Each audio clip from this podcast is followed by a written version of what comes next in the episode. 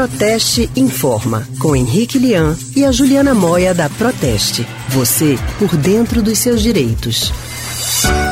É, o assunto agora são as fraudes com cartões de crédito e débito. A gente vai conversar com especialista em relações institucionais da Proteste, Juliana Moia. Juliana, boa tarde. Boa tarde, Lilian. Boa tarde a todos os ouvintes que estão conosco mais essa quarta-feira.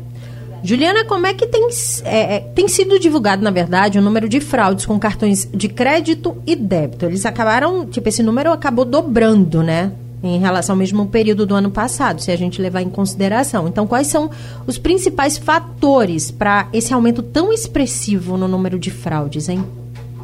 Olha, Lilian, tem tudo a ver com o momento de pandemia que nós estamos vivendo, né? Porque por causa das medidas de isolamento social, como a gente sabe, muita gente passou a fazer compras online. Pessoas que não estavam acostumadas a fazer compras dessa forma não ficam alertas para as questões de segurança, né? E por outro lado, os fraudadores têm investido mais em técnicas para conseguirem cometer esses crimes através da internet.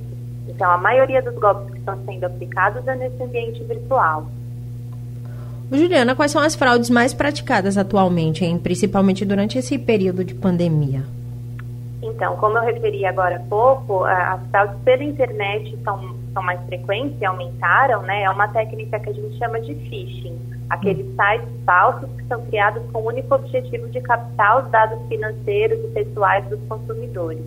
Para além disso, o golpe do motoboy também, que foi muito falado há uns meses atrás, agora a gente uhum. já não uhum. vê tanto, mas as denúncias aumentaram nesses últimos meses, que é aquele golpe no qual uma pessoa entra em contato com o consumidor fazendo passar por um funcionário do banco, dizendo que o cartão teve um problema e que vão mandar um motoboy para casa do consumidor para fazer a recolha do cartão, mas na verdade é uma organização criminosa que capta né, os cartões de débito e crédito dos clientes para depois fazerem compras indevidas. Esse golpe também aumentou, então demanda muita atenção dos consumidores. Juliana, a gente sempre fala, repete. Agora, o que é que o consumidor deve fazer para evitar cair nesses golpes? Isso é muito importante o consumidor ter atenção com os contatos que são feitos. Né? Os bancos não entram em contato com as pessoas que têm conta e nem as administradoras de cartão de crédito entram em contato pedindo dados pessoais ou dados do cartão, como número, senha, data de validade, nome completo do cliente.